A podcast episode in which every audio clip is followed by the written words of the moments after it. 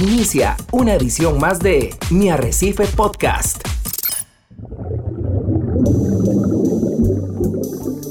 Usted está a punto de sumergirse en los misterios de nuestros océanos y en el fascinante mundo de los acuarios marinos. Esto es Acuariofilia Marina, un mundo marino en la radio gracias a la Asociación Costarricense de Acuariofilia Marina, una organización sin fines de lucro comprometida con el acuarismo responsable y profesional. Hola, ¿qué tal amigos de Monumental, la radio de Costa Rica? Reciban los muy buenos días en esta mañana de sábado. Gracias por estar en compañía de la radio de Costa Rica. Esto es Monumental, la radio número uno de este país los 93.5 de la frecuencia modulada. Esto es Acuariofilia Marina, un programa de la Asociación Costarricense de Acuaristas Marinos que busca concientizar, compartir eh, muchos de los esfuerzos que se hacen a nivel de país y fuera de nuestras fronteras para el, la conservación de los recursos naturales, el rescate de los recursos naturales con mucho énfasis en recursos marinos, así como también compartir buenas prácticas sobre los que hemos decidido tener un hobby tan hermoso como es la acuariofilia en nuestros hogares bien acompañados de Pablo Díaz en el Control Master Monumental. Hoy vamos a saludar también a don Hernán Azofeifa, nuestro coproductor del programa, que nos acompaña en esta mañana y ya lo veo, pero bien agarrado a esa tacita de café. Buenos días, don Hernán. Buenos días, Ricardo, y buenos días a todos ustedes que nos acompañan por la frecuencia de Radio Monumental, como habitualmente lo logran hacer con Acuariofilia Marina y que esperamos este día sábado también vaya a ser un programa del agrado de todos ustedes. Para los que nunca nos han escuchado, pues bienvenidos a Acuariofilia Marina. Este programa está dedicado a tratar de hacer más responsable, más profesional el hobby de el pasatiempo de los acuarios marinos, de los acuarios de agua dulce, que en alguna oportunidad también los tratamos pero también sensibilizar a todos los oyentes sobre los problemas que aquejan hoy día los océanos, para que desde nuestras casas pongamos nuestro granito de arena y tratemos de dejarle a nuestros hijos una biodiversidad un poquito diríamos más estable dadas las circunstancias en que está eh, viviendo el mundo donde sus espacios se están reduciendo y tenemos pérdida de organismos de tierra y de océanos. Ricardo, hoy un poquito el tema involucrado con, esto de la biodiversidad en el sentido de que vamos a hablar de problemas que sufren los corales. Un tema que honestamente, Ricardo, yo no sé en, en qué momento te acepté que lo hiciéramos, porque es, es tan grande que podemos hacer programas de programas de programas. Pero bueno, vamos a, a tratar de hacer eh, un programa que esperaría yo abarque lo, fundamental, lo básico y comprometernos con la audiencia a desarrollarlo, pues eh, los puntos que nos queden por fuera en futuros programas de acuariofilia. Y como sabíamos que el programa iba a estar un poquito eh, chúcaro, entonces nos trajimos los refuerzos. Hoy también nos acompaña nuestro compañero de asociación y de junta directiva, Paul. ¿Cómo estás, Paul? Muy buenos días, don Hernán, Ricardo. Y muy buenos días a todos los amigos y amigas que nos acompañan este hermoso sábado de la mañana, ¿verdad? Todos con cafecito, todos bien desayunados y listos para agarrar el tema de hoy, que sí está bastante extenso e importante también. Así es, y, y, compañeros, permítanme saludar cómo se nos han acercado las personas a través de las redes sociales. Usted puede acercarse a nosotros a través de nuestra página de Facebook, nos puede encontrar como ASOCAMCR también tenemos nuestra página web donde por cierto subimos estos programas. Luego de una semana aproximadamente realizados, subimos el podcast en nuestra página web asocamcr.org o también en nuestro canal de YouTube. Usted va a YouTube, busca ASOCAMCR o busca Asociación Costarricense de Acuaristas Marinos o de Acuariofilia Marina y nos encuentra ahí. Usted puede ver también todos los videos de los programas que constantemente eh, subimos ahí. Hoy quisiera saludar a algunas personas, voy a saludar a la mitad y después saludo a la otra mitad, porque constantemente nos piden ahí, por favor, que los saludemos. A Jesús Rogelio, a Tony Salas, Alonso Zumbado, lo mismo que a Adelina Amparán, Alan Roal, Jaime Gómez y Eduardo Almendares. Eh, queremos saludarlos, gracias por estar siempre en compañía de nosotros en las redes sociales. En, la segunda parte del programa vamos a saludar a más gente, pero si usted nos está escuchando en estos momentos, eh, si usted tiene su oportunidad, por favor, este, eh, a lo mejor tome tome unos minutos, tome unos segundos y pónganos algún comentario en esa foto que acabamos de subir hace escasos minutos, identificando el programa para que nos salude y poder este, estar en contacto con ustedes.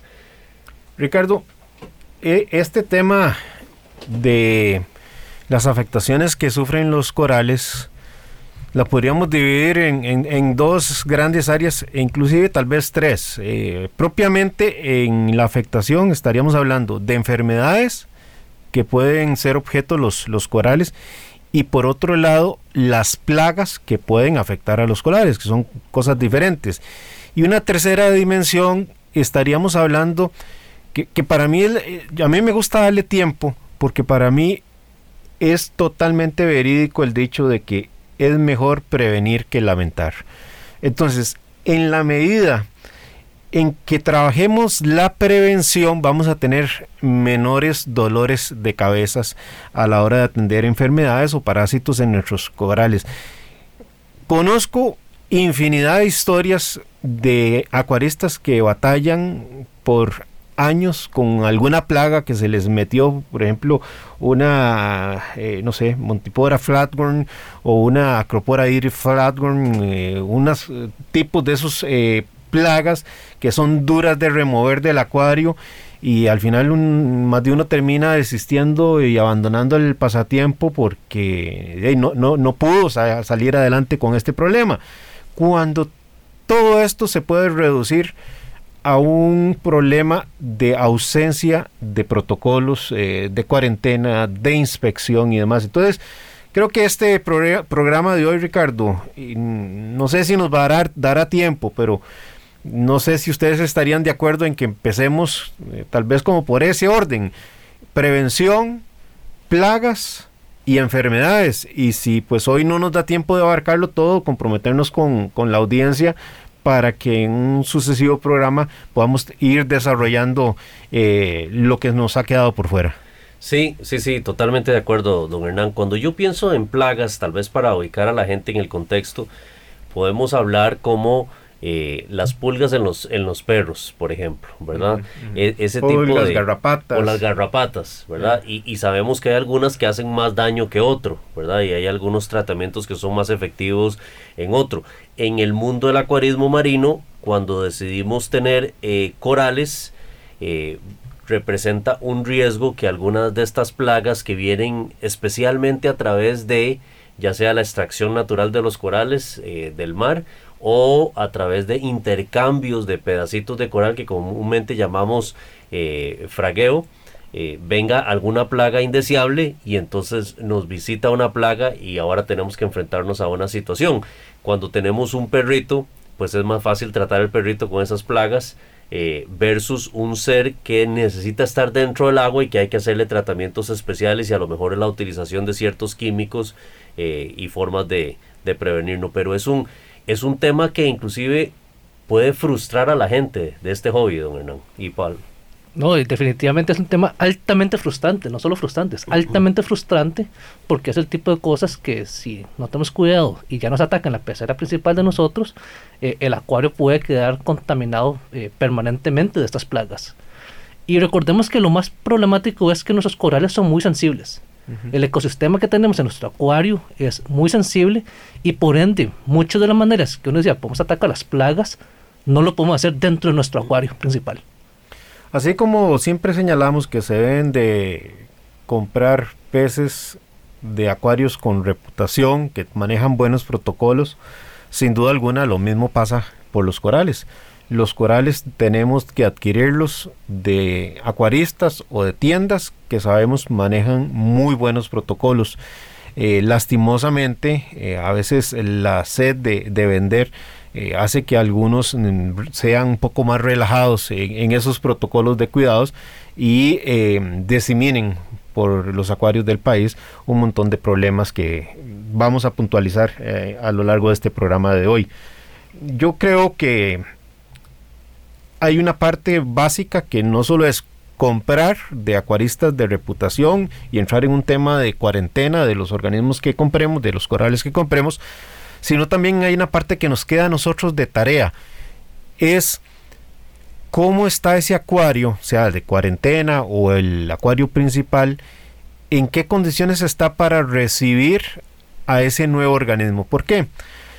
Porque en la medida en que el coral no se ve afectado a la hora de ingresar al nuevo acuario, no se vea comprometido en su sistema inmunológico, tenga un buen sistema inmunológico para poder defenderse, va a tener mayores posibilidades de sortear las, las, enfermedades o incluso las, las mismas plagas. El, coral genera a través de su mucosidad mecanismos de defensa. Eh, entonces, si tenemos problemas, no sé, por poner un ejemplo de salinidad, de pH, de alcalinidad, simplemente obligamos al coral a desviar energía sumamente valiosa para hacer la compensación de salinidad, para hacer la compensación de alcalinidad, etcétera. Y esa energía que desvía la tiene que desviar de otros procesos, procesos de sanación, procesos de, de crecimiento, procesos de sistema inmunológico. Entonces, tenemos que entender lo fundamental que es tener un acuario en buenas condiciones a la hora de recibir organismos. Y esto pasa también porque el acuario sea maduro, si está recién ciclado, no va a tener las mismas alternativas de estabilidad en parámetros. Y cuando hablamos de esos eh, parámetros, sin duda alguna, tienen que ver con el no comprometer la energía de los corales para procesos vitales. Sí, y a veces gana la ansiedad un poco en ese aspecto, don Hernán. A veces escuchamos acuaristas que tienen uno o dos meses de haber montado el acuario y ya quieren empezar con algunos oantios.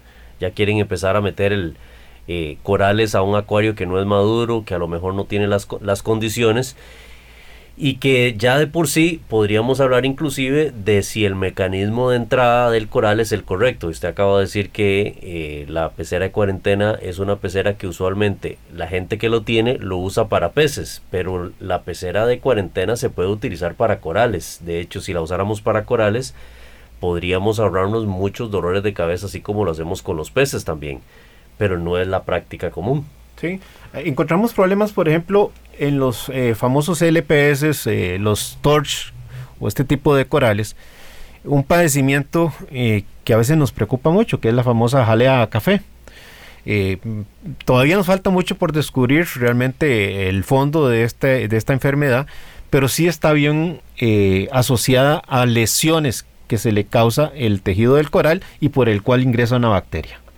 Entonces, si tuviéramos un coral en buenas condiciones donde no tiene que desviar energía para compensar problemas de salinidad, problemas de pH, problemas de alcalinidad, etcétera, esta energía que tiene que desviar para atender esos problemas que estamos causando por parámetros de mala calidad de agua, la puede destinar al proceso de sanación de su tejido. Pero si adicional a eso tiene una mala nutrición, o sea, está mal alimentado, ya sea porque la iluminación no es la correcta y no puede generar un proceso de fotosíntesis adecuada, eh, que eso es todo un programa bien grande, ¿verdad?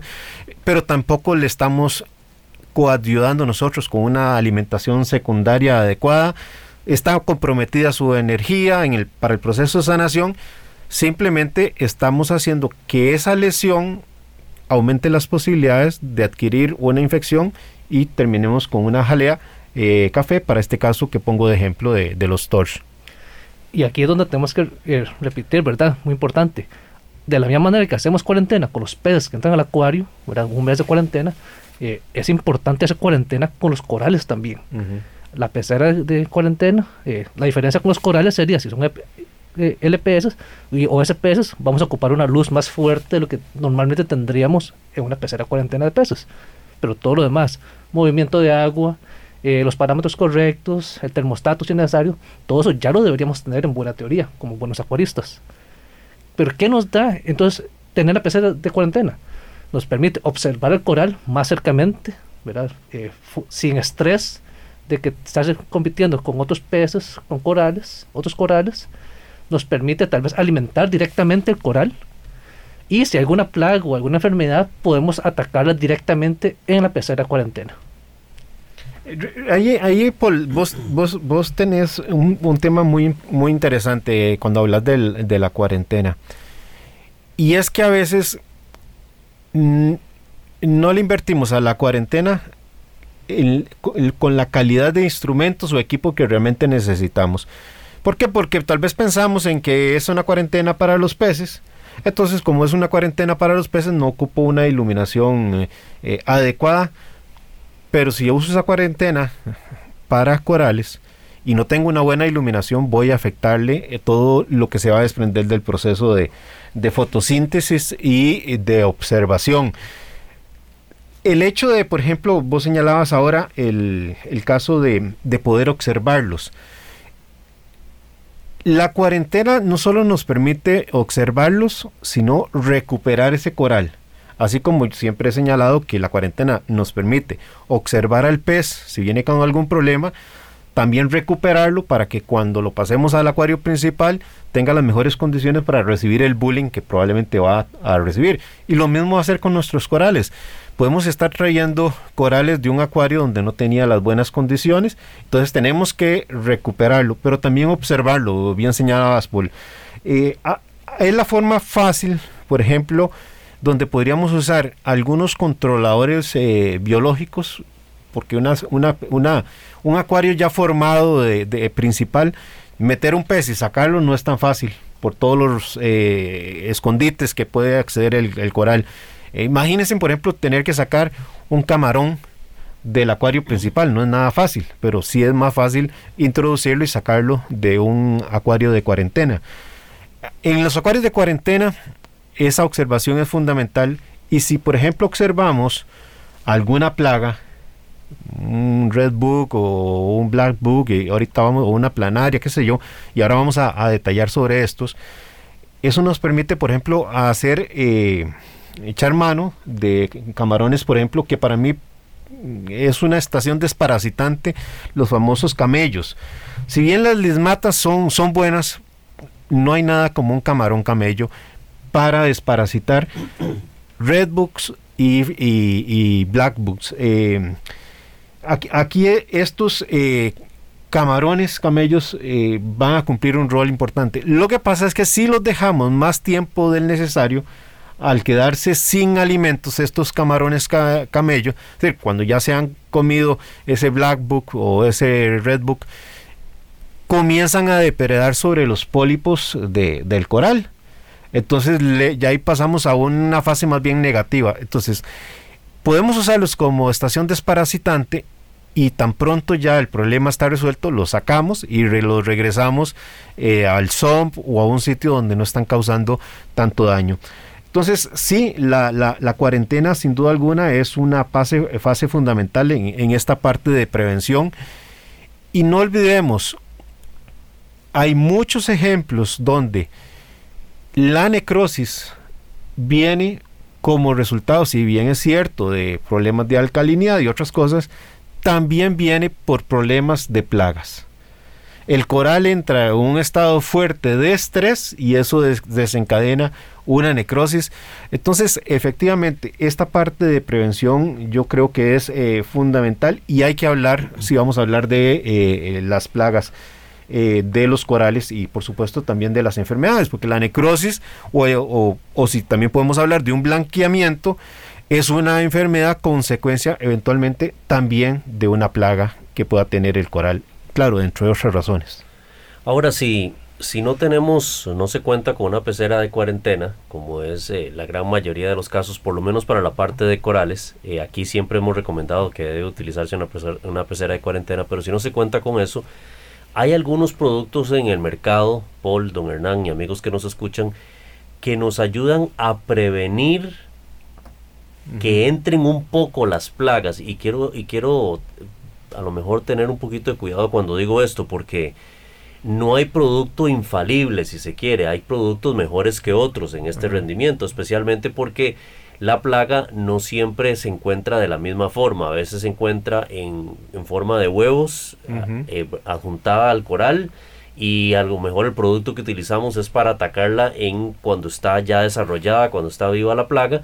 Entonces no vamos a ser tan eficaces y creemos que ya por haber pasado el coral por ese producto o por ese dip, como lo comúnmente lo conocemos, pasa, lo limpiamos y lo metemos en el acuario y ya estamos librados. Y a las dos semanas nos damos cuenta que existe la plaga. Así es.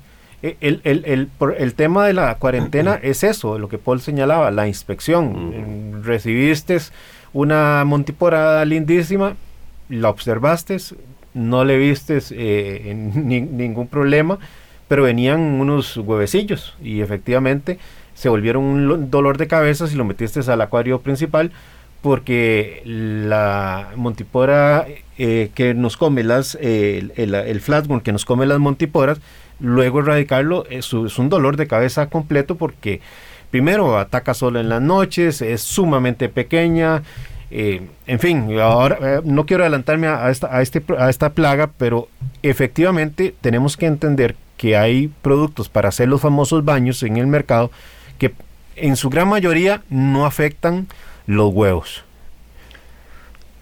Y a estas alturas, ¿verdad? Es importante recordar que los baños esos también son de cierta manera estresantes para los corales. Efectivamente. Eh, son muy bueno, estresantes y ven como son muchas plagas y muchas enfermedades las que estamos lidiando, tal vez sea necesario hacer múltiples baños con productos diferentes, dependiendo del coral que tengamos.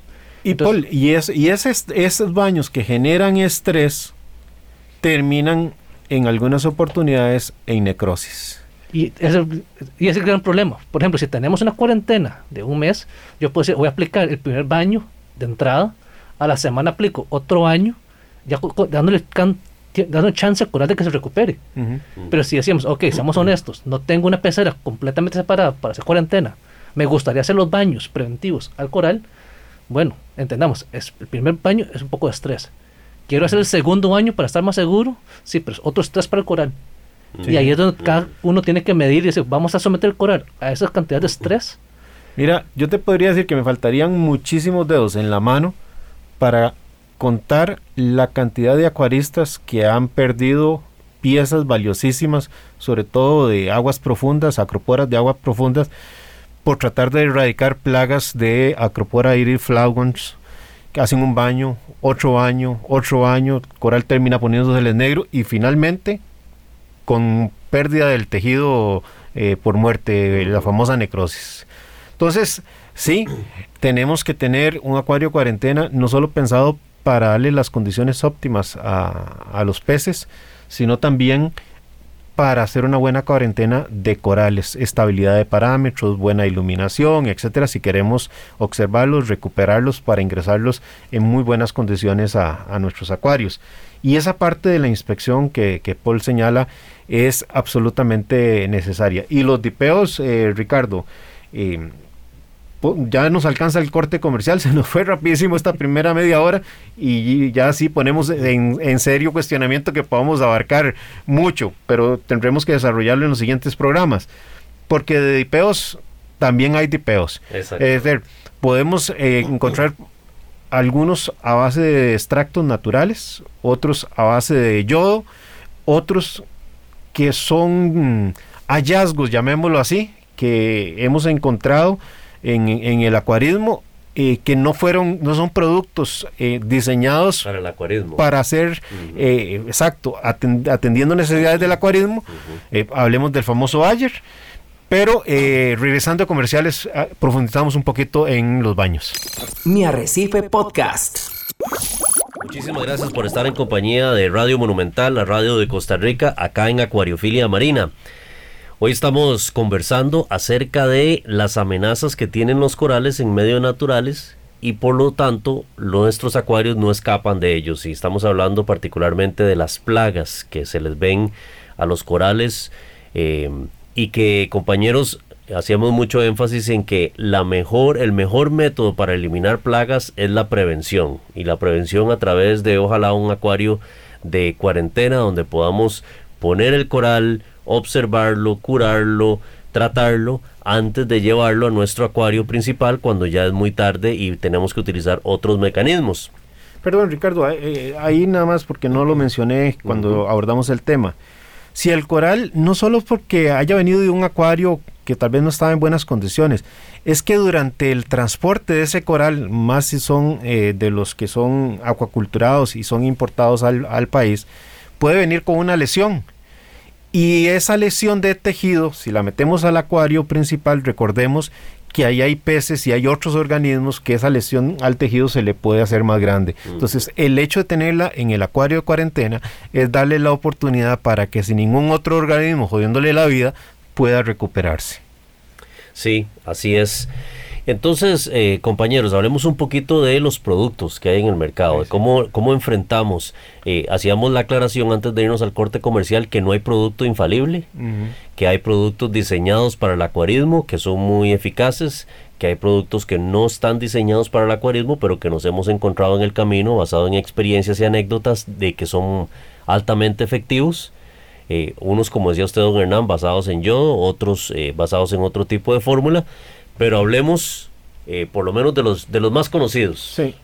Aquí tenemos que tener claro que pueden tener el un propósito general o propósitos específicos. Propósitos específicos, eliminar parásitos, o propósito específico, atender infecciones bacterianas. Propósitos generales, eh, un poquito más universal, los dos mundos, digámoslo así. Aquí podemos hablar, por ejemplo, de un producto como el Revive, que son extractos de plantas. Eh, también tenemos el Polylab Reef, eh, que son sales de potasio, es decir, un extremo eh, diferente, ¿verdad? hay uno que se llama el Expel Coral, ese es una mezcla de hierbas naturales, pero también hay el Coran Pro, el Coral RX, también muy, muy conocido, ¿verdad? Muy eficiente, sí. Ya a base de, de, yodo, pues sí hay muchísimo más, desde la solución Logol, el, el que podemos conseguir en, en farmacia, ¿verdad? Hasta ya propiamente productos diseñados como el Season Reef Deep, eh, el Medicoral, el, el, Tropic Marine Coral eh, eh, Care, que son basados en, en yodo y que según el fabricante pues tienen concentraciones diferentes y hay que usar la dosis que, que recomiende cada, cada, cada fabricante. Normalmente estos de yodo pues van a tender más hacia los problemas bacterianos y no nos van a ser muy útiles para los problemas parasitarios. Y ya luego sí encontramos otros productos, eh, ah, bueno, se me escapa también el, el Flatworm RX eh, para problemas eh, propiamente de, de que es un producto diseñado para el acuarismo, pero hay dos productos, por lo menos que se me vienen a mí a la cabeza, que no fueron diseñados para el acuarismo, que, que nos ayudan a hacer un, uno para el caso de las infecciones bacterianas, que es el uso del agua oxigenada. Y luego el otro que sí es un tema más eh, para los problemas parasitarios, que es el, producto del el insecticida de Bayer, que propiamente es el Bayer Advanced Complete eh, Insect Killer, que tiene una ventaja que, que es la que lo hace bondadoso para nuestros problemas parasitarios que es que al coral, al no tener un sistema nervioso central, no se ve afectado, porque este producto Bayer lo que afecta es el sistema, el sistema nervioso central mm. de los organismos. Entonces afecta al parásito, pero no nos afecta al coral. Y desde esa perspectiva es bastante eh, eh, sano. Pero reiteramos, son baños, no, no, no, vayamos a cometer la locura de aplicarlos en el acuario principal, eh, porque si son productos muy potentes y un producto como este del Bayer eh, que estoy mencionando va a pasearse en, una buena cantidad de peces y otros organismos que, que sí tienen sistema nervioso central. Sí, así es, eh, don Hernán. Creo que cada uno de nosotros utilizará algunos de esos productos. Yo personalmente utilizo múltiples productos de esos eh, me gusta tener dos o tres principalmente, me siento cómodo con algunos de ellos. Es cierto que cada uno de ellos a lo mejor tiene mejor orientación a cierto tipo de parásitos o problemas bacterianos, como lo decía anteriormente, pero lo bueno de esto es que la gran mayoría de estos productos se consiguen en nuestro mercado nacional, ¿verdad? En el pasado y, y la semana pasada hablábamos con Rico Jiménez de cómo ha evolucionado el acuarismo en los últimos 15 o 20 años, y don Hernán, usted nos puede decir eso muy bien, el acceso a estos productos en los últimos 5 a 10 años ha mejorado muchísimo en el mercado nacional. Eh, porque antes había que traerlo de afuera y sabemos que como son productos químicos no es tan fácil que entren al país, ¿verdad? no tienen los permisos correctos y además de eso a veces se nos tendían a poner, a poner malos y, y se desperdiciaba el producto también. ¿No? Y ahora, bueno, no solo se puede conseguir en los acuarios, pero hay muchos productos que son de uso no- normal.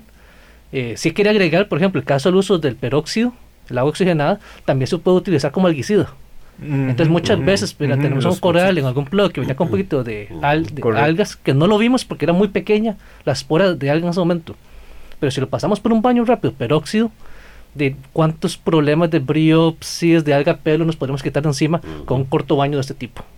Claro, y ahí es otra de las razones por la que usemos- debemos usar la cuarentena. Porque esa espora que venía de esa alga indeseable, al tenerla en cuarentena le damos tiempo de desarrollarse y poder atenderla.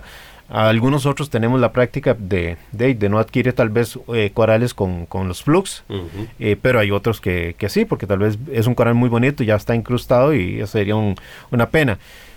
Hay una parte eh, que yo, yo la he señalado tal vez en algunos de mis videos en- del blog, que se la dejo tal vez al acuarista con, con- mayor conocimiento, el, el que, el que sabe buscar encuentra, diría yo, y es el uso tal vez hoy día de microscopios que mm, tienen una resolución bastante aceptable, que se ponen al celular, son totalmente portátiles, te dan un 50X y puedes hacer una inspección visual muy completa del coral para encontrar plagas y para encontrar eh, huevos. Pero el tema es que ya uno requiere de cierta experiencia para saber qué es lo que hay que buscar. Yo personalmente, eh, a ver, la regla general es hágale baño a todo lo que compre.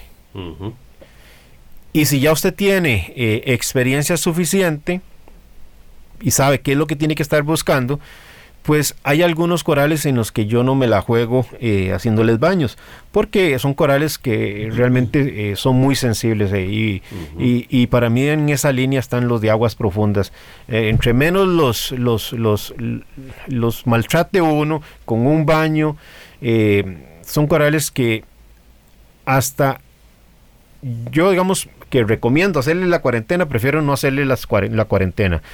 Pero es ya tal vez por la experiencia de uno, que uno le hace la inspección y tampoco es que lo pongo en el lugar definitivo en el acuario, lo, lo pongo en, una parte que tengo dedicada exclusivamente a, a los fracs y a los cinco días le vuelvo a hacer otra inspección visual con el microscopio y luego una tercera, eh, eh, hasta una tercera inspección, porque precisamente puede ser que a uno se le haya ido algún huevecillo de algo y no vaya a meter uno al, al acuario en un problema por una mala inspección.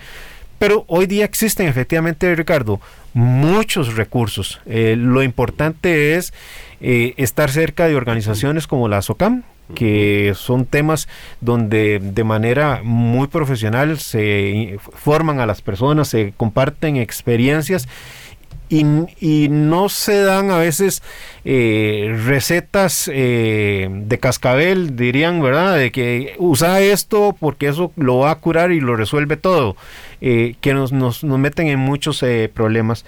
Los baños son muy, muy importantes. Si usted está iniciando y no sabe qué es lo que tiene que buscar porque no ha pasado tal vez por las siete plagas de, del de, de, Egipto, ¿verdad? Entonces mejor no se la juegue y haga la, la, la, debida, la debida cuarentena y baños eh, correspondientes. Los voy a embarcar, compañeros. ¿Cuál, cuál es el, el preferido de ustedes? ¿Con cuál se sienten cómodos utilizando?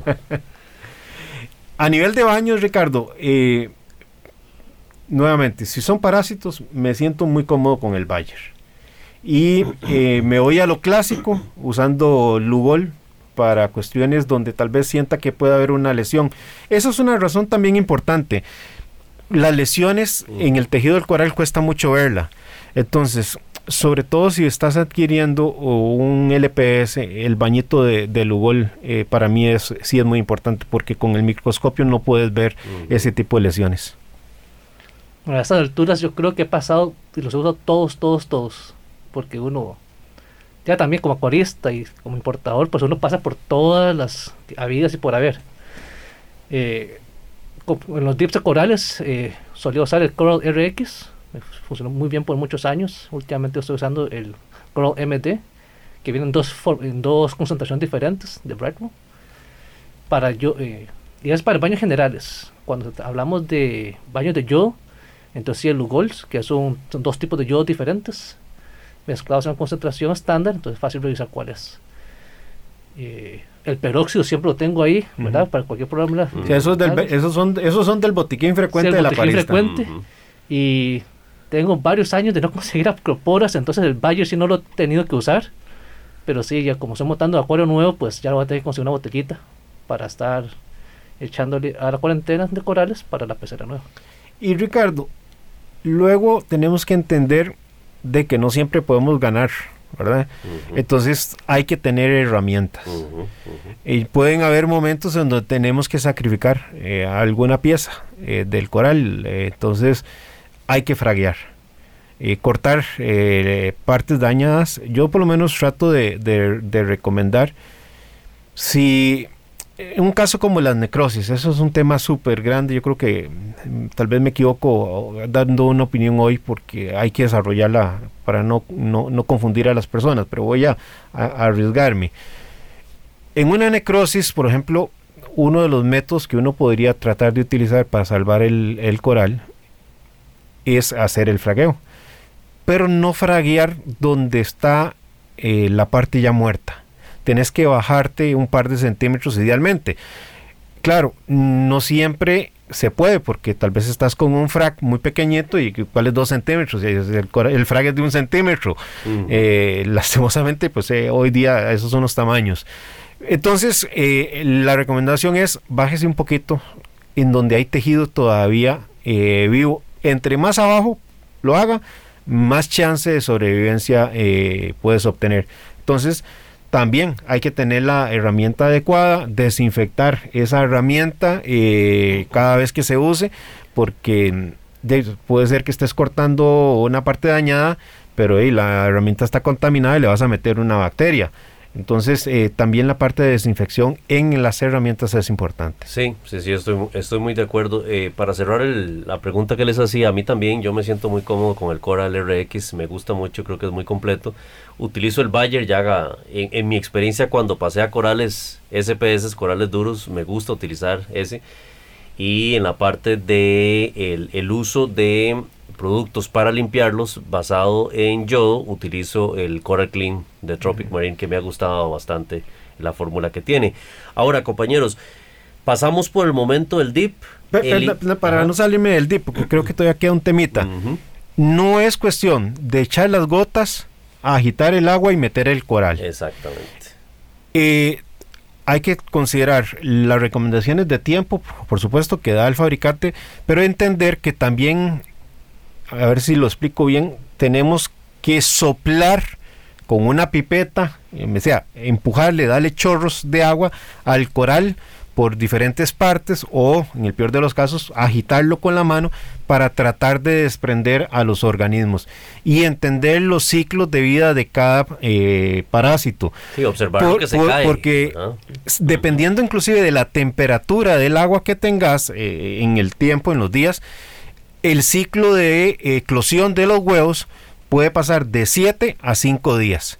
Y estos organismos entran en madurez sexual nuevamente y entonces quitaste tal vez los, eh, creíste vos que estabas quitando los que acababan de nacer eh, porque la temperatura la estimaste para hacer una temperatura baja, pero resulta que era una temperatura más cálida, eclosionaron dos días, tres días antes de la cuenta, entraron en fase sexual, pusieron nuevamente huevos, te confiaste en que ya habías eliminado todos y por eso hay que hacer también varios dipeos. Y es importante recordar que, si bien estamos mencionando muchos productos diferentes para el tipeo, no es que se usan todos a la misma vez y para todos los Sí. corales. Ujú. Sí, sí. O sea, hay algunos corales que puedes usar con ciertos baños y hay otros que mejor o no es necesario usar los tipeos. Por sí. ejemplo, muchos corales suaves que saben no van a tener problemas de parásitos tan a menudo, no es necesario pasarles por el Bayer. Y entre más se haya recuperado el coral, entre más sano, más fortalecido tenga su sistema inmunológico, va a atender mejor estos baños. Porque lo- yo he visto corales que se van con solo meterlos. Y no es un problema necesariamente del producto. Es que el coral ya venía muy comprometido por las condiciones de calidad de agua en el que lo teníamos y su sistema inmunológico estaba más que en el piso. Entonces, eh, no es nada diferente de lo que tal vez una persona con una grave condición de salud y resulta que por un resfrío eh, fallece eh, y, en otra persona no le pasa eso. Eh, es un tema de garantizar un buen sistema inmunológico siempre para que los corales respondan de la mejor manera. Sí. Compañeros, pasamos la parte del DIP y la pregunta del caso de rigor. ¿Se elimina el plug de ese coral o no se elimina el plug o depende? ¿Qué creen ustedes? Yo diría que es preferible eliminar el, plug. Sí, sí, exactamente. Eh, en, la medida que, lo, que, se te permita, porque no hay incrustación, yo ni lo pienso. E incluso, Llego, lo quito y va para cuarentena sin, con el plug mío. Sí, y ese es el tema, porque mucha gente dice, pero quiero el plug porque me hace más fácil manipular el coral o algo así. Bueno, reemplaza el plug por otro Exacto. limpio. Así es. ahora es muy fácil conseguir plugs, no era como hace dos, tres años que no conseguías un plug en ningún acuario del país, no, ahora es muy fácil conseguir un plug, tener los tuyos, y el momento que llega el coral nuevo, separa el viejo y pégale el nuevo. Y no lo pierde, porque ahí lo guardas y lo desinfectas y luego lo utilizas para otro coral que Ya lo usas para el siguiente coral, por ejemplo. Ya uno lo sacó, lo secó, le da una semana y cuando compra el siguiente coral ya tienes un plug extra para hacer el cambio. Si tiene una bonita incrustación, Ricardo, yo ahí sí ya no lo separo, porque esa separación va a retrasar el desarrollo del coral.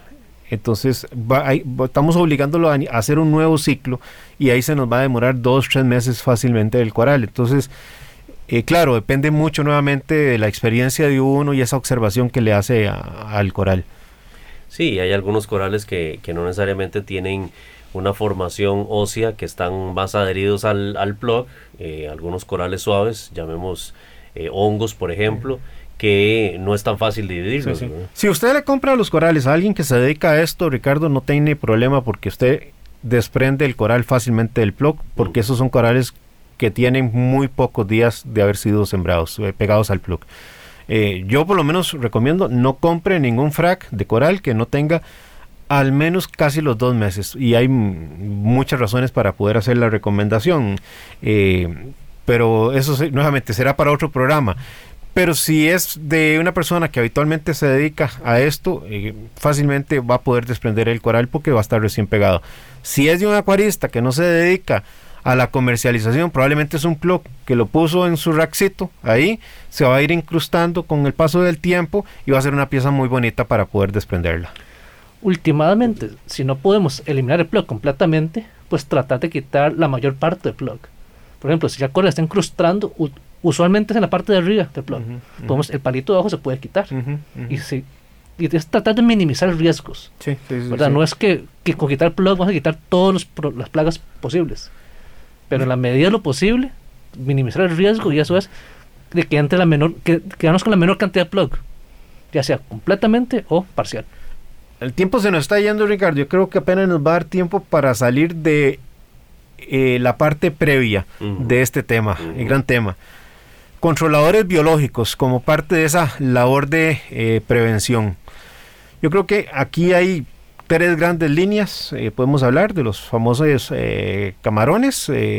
aquí de mis preferidos para lo que es cuarentena, los camellos, que son los rinchoncinetes. y luego están los más comunes, ya para el acuario de ordinario, que ahí tenemos, la podemos pensar en las lismatas que a veces muy mucho, muchas veces las asociamos a tal vez a, controlar aptasias, eh, las lismatas, pero también estos eh, camarones depredan los huevecillos de los redbooks y los blackbooks, entonces eh, son interesantes. De hecho, por ahí había una nota que había leído ya hace un, tiempo, para que tengan una idea. Para lo que es la erradicación de, de los Acropora eating, eating resulta que los seis líneas, que, también tenemos esa otra línea, los peces eh, utilitarios, ¿verdad? dentro de los eh, browsers, que, hay varios que podremos comentar ahorita, los seis líneas son también muy deseables en el control de los Acropora eating flatworms y la investigación había determinado que se podían, removían hasta el 100% de los individuos de flatworms eh, que tenía la acropora, pero no removían los huevecillos. Mientras que las lismatas te removían el 80 y pico por ciento de los eh, eh, eh, flatworms adultos o flatworms y removían el 63% de los huevos. Entonces, tener esa combinación es una alianza bastante interesante. Entonces, a nivel de camarones, yo creo que esos serían dos, dos estelares. De peces, como adelanté, sí, los, los brassers, porque no solo nos eh, ayudan en, el tema de, tal vez de las eh, planarias o los flatworms, que ya son muy comunes que la gente sepa que, nos ayudan en eso, pero también...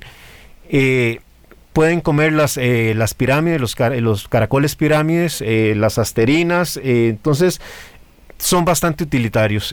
dentro de los peces también yo mencionaría los piefish o los cara de dragón, pero tienen un problema que hay que comprender, como son medio familia de los caballetos de mar, Mm, cuando tenemos acroporas a veces los flujos de agua no son como los más deseados para este tipo de organismos porque por su nado requieren aguas un poquito más calmas pero son muy muy buenos eliminando los eh, redbooks y luego hay un pez también muy interesante que es el mandarín de puntos. El mandarín de puntos también está asociado a la eliminación de los eh, flatworms y dentro de la familia de los ángeles eh, chaetodón ahí podemos eh, pensar en que esta familia es buena también para los, eh, eh, los flatworms y otros que tal vez son un poquito vistos con, con distancia, que son las damiselas.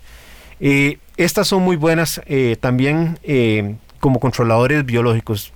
De recomendar una, yo recomendaría la Spingeri porque es bastante tranquila y mucho menos territorial que cualquier otra damisela. Aquí se, más bien se parece más a, un cromis, entonces de hecho es una, es una, es la única damisela que yo tengo en mi acuario porque junto con el seis líneas y el melanurus creo que son tres eh, organismos que para mí son indispensables. Sí, yo, yo le agregaría nada más a ese, a esa recomendación tuya, don Hernán, el Yellow Coris, que también es un, es un pez raci muy efectivo también en el control de plagas. Eh, pero bueno, compañeros, nos ha ganado. Déjame nada más cerrar entonces con una línea más de organismos, que son eh, los nudibranquios. En los nudibranquios tenemos el nudibranquio azul, que ese depreda estrictamente también sobre flatworms, y luego las famosas vergas, un poquito más conocidos para depredar sobre las aptáceas. Quien, aunque no es una plaga que vive pegada, parasitando al coral, sí, lo puede irritar. Lo irrita, exacto, si lo tiene en las proximidades. Entonces, para completar un poquito el panorama de los controladores biológicos, sumaría estos eh, dos eh, branquios, nudibranquios. Así es, así que compañero, nos gana el tiempo eh, en esta mañana, pero no nos podemos ir sin, sin saludar a las personas que habíamos dicho a través de nuestras redes sociales. Un saludo para don Eric Serrano, a Walter Arce, el hombre de las lámparas, Víctor Barquero, Luis Diego Chin, a José López, Steven Morales, Pablo Delgadillo y Alexander Enrique Pérez. El saludo a través de Acuariofilia Marina. Gracias Paul, gracias don Hernán y gracias amigos por habernos acompañado en esta mañana de sábado. Por supuesto que lo invitamos a seguir en la gratísima compañía de Radio Monumental, la radio de Costa Rica. Acuariofilia Marina, un mundo marino en la radio, gracias a la Asociación Costarricense de Acuariofilia Marina. Mi Arrecife Podcast.